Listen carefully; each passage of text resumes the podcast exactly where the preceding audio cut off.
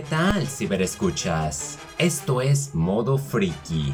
Acabo de ver el reciente documental de Disney Plus titulado Light and Magic.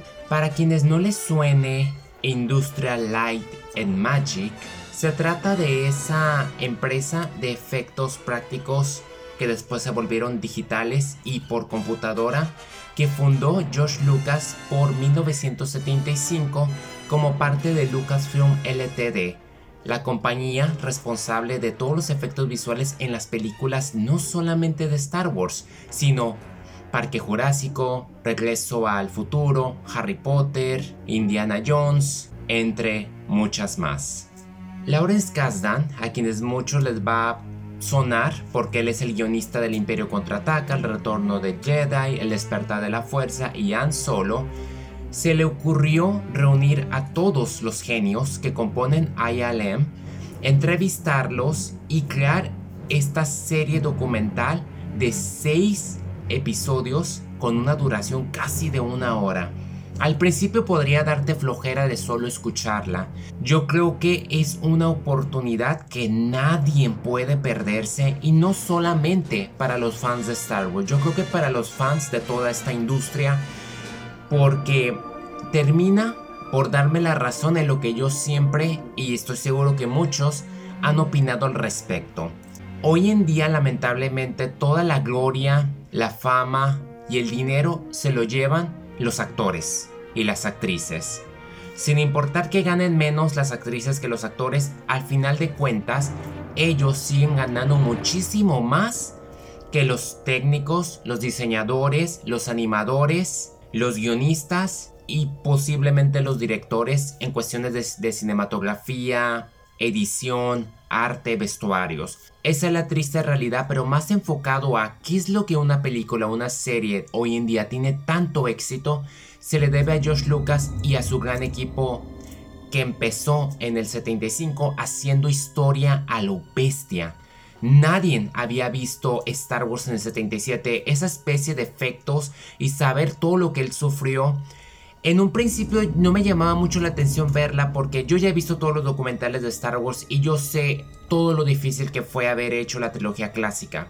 Y no se diga las precuelas. Aquí lo vemos de nuevo pero de otra perspectiva donde, o sea, George Lucas la visión que él tenía era que todo fuese digital y me da tanto gusto que hayan puesto eso cuando se reúne con Joe Favreau para el Mandalorian a lo que llama la pantalla de 360 grados que es el volumen que George Lucas dice es que era lo que yo quería. Inclusive durante las precuelas no tenía todavía esa tecnología como hoy en día. Y es lo que me fascina mucho. Que vemos desde los 70 hasta hoy en día toda esa evolución. De ser efectos prácticos, cómo hacían las escenas, cómo estaban, las cintas estaban cortadas y llenaban con ilustraciones que daban ese efecto de de escenarios masivos, yo me quedaba como dije, oh, esas son cosas que yo nunca me hubiera esperado. También escuchar frustraciones. Hubo pleitos, pero no tan fuertes. Aquí podemos ver que George Lucas realmente no, no era tan dictador. Le gustaba como que empujar porque era la visión que él tenía y como lo menciona. Los cines, y yo me acuerdo muy bien, el ataque de los clones no fue el éxito que se esperaba, no por la película, sino por la disposición de las salas que nadie quería mudarse a lo digital. No fue hasta que llegó Avatar y James Cameron se agarró la gloria, otro también, que honestamente dice que él evoluciona los efectos. Mentira, los efectos siempre han estado en evolución por ILM. De ahí todo mundo miraron hacia allá y dijeron hay que seguirle. Hay muchas de las películas que este equipo estuvo a cargo, o sea, Tiburones, ah, Cazadores del Arca Perdida, Goonies, Star Trek hasta series. O sea, es imposible que quienes hayamos crecido en los 90 y estamos influenciados por los 80, vamos a reconocer la magia. O también los adultos que les tocó ver esa época en donde los efectos prácticos se miraban totalmente distintos, o sea, era innovación. Cuando llegó Parque Jurásico, que ellos hicieron de los dinosaurios por CGI, fue cuando George Lucas hizo todo por digital e hizo las precuelas. Criticadas, devastadas. ¿Qué importa? Hoy en día ya son valoradas y gracias a, a todo lo que hicieron estas personas que, estuvieron bajo presión, tuviendo que ver qué hacemos, lo sacaron al cabo. Y es lo que yo menciono. personas que se matan en el computador para que inclusive los superhéroes de Marvel, y ahora los entiendo a qué se deben las críticas, que han sacado y la falla a lo mejor los efectos no es algo muy fácil. Estas personas literalmente se matan, están encerradas, tienen que hacer lo que para las personas normales nos parecería a lo mejor aburridos, ellos que les llama se tienen que encerrar en ese mundo y dar lo mejor, quitar los pixeles, que se vea lo más real, inclusive John Favreau habla que recurrió a Alien para Iron Man, que hubo un momento en donde Robert Downey prefirió usar la pijama y por computadora grababan el traje porque era más cómodo y le daba más libertad. Y eso que Robert Downey gana, ¿cuánto? 80 millones ganaba por las últimas de Avengers. ¿Cuánto habrán ganado quienes le ilustraron, le crearon toda la tecnología? A eso yo me refiero con Hollywood. Y también, en parte, también los seguidores del cine también cometemos ese error de que nos endiosamos con los actores y con las actrices. Y nos olvidamos realmente que se ven tan bien dentro de los géneros de acción y superhéroes gracias a equipos como ILM, que realmente nunca sabemos de ellos más que gracias al Celebration que les dan su lugar. Tienen sus paneles y muchos descubrimos realmente todo lo que han logrado para que se vean fenomenal. Me encanta mucho ver las entrevistas porque Josh Lucas regresa, Kenny Kennedy, John Favreau, para muchos que les encanta decir que se odian porque supuestamente Kenny Kennedy destrozó Star Wars yo no lo veo de esa manera y el documental no lo refleja y es muy difícil que quieran borrar todo eso o quieran tergiversar. Sí vemos algunas frustraciones por unos diseñadores que decía que era de maquetas y por los 90 se pasaron a cambiar lo digital y sí había como que cierta... Pues como todo, ¿no? A los adultos no, no les llegó muy fácil cambiar de celular o el control remoto, es como todo, la tecnología va aumentando y en el caso de ILM lo ha hecho para bien porque realmente el cine nunca ha sido el mismo desde que salió Star Wars en 1977 y las series hoy en día tampoco están siendo lo mismo gracias a Mandalorian, Obi-Wan y próximamente Andor. Un documental que sin duda es que es muy padre por ver no solamente el trabajo técnico, sino también ver el trabajo personal de que es una familia, que eran como 12 personas que en sí eran los rebeldes, a volverse una alianza de casi cuántas, 500 personas o 1000 al final, por todo lo que se necesitaba y todo lo que querían que recorrer, y que al final de cuentas quedó en manos de Kathleen Kennedy como algo exclusivo de Star Wars.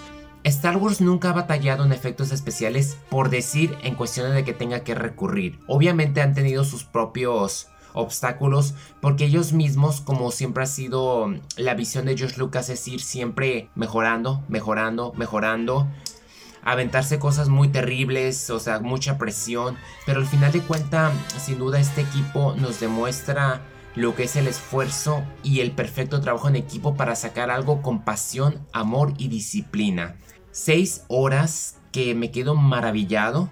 Que lo que yo nomás les estoy comentando es muy poco a lo que ustedes van a ver. Que van a ver entrevistas con Steven Spielberg, Ron Howard, la directora reciente de Obi-Wan Kenobi, con Kenny Kennedy. Vas a ver ilustraciones, unos encuadres. Inclusive descubrimos que con ellos surgió Photoshop Pixar, que la terminó vendiendo George Lucas porque él no quería irse por animación y, y, después del 2008 tiene que regresar con animación con Clone Wars. Creo que el que casi no vi mucho fue Dave Filoni. Vi a John Favreau, pero Dave Filoni no tanto, a lo mejor porque ha estado muy ocupado en cierto modo o ha estado ya en demasiadas entrevistas.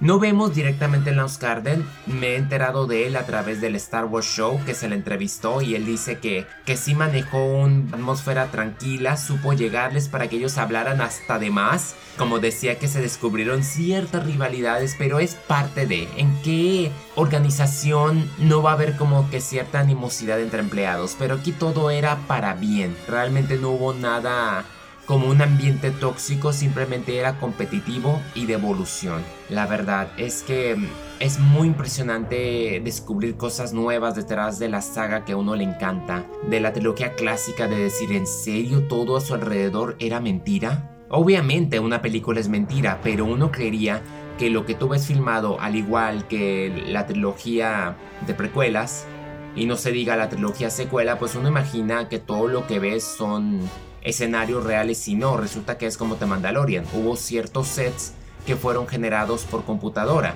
No más que hoy en día, gracias al volumen, los actores ya pueden sentir que lo están viviendo y no tienen que fingir todo en pantalla azul. Que es lo que me imagino está haciendo James Cameron con las cinco secuelas de Avatar, ¿no? Y que próximamente cuando sea un rotundo éxito, pues se van a olvidar, pero es parte de, ¿no?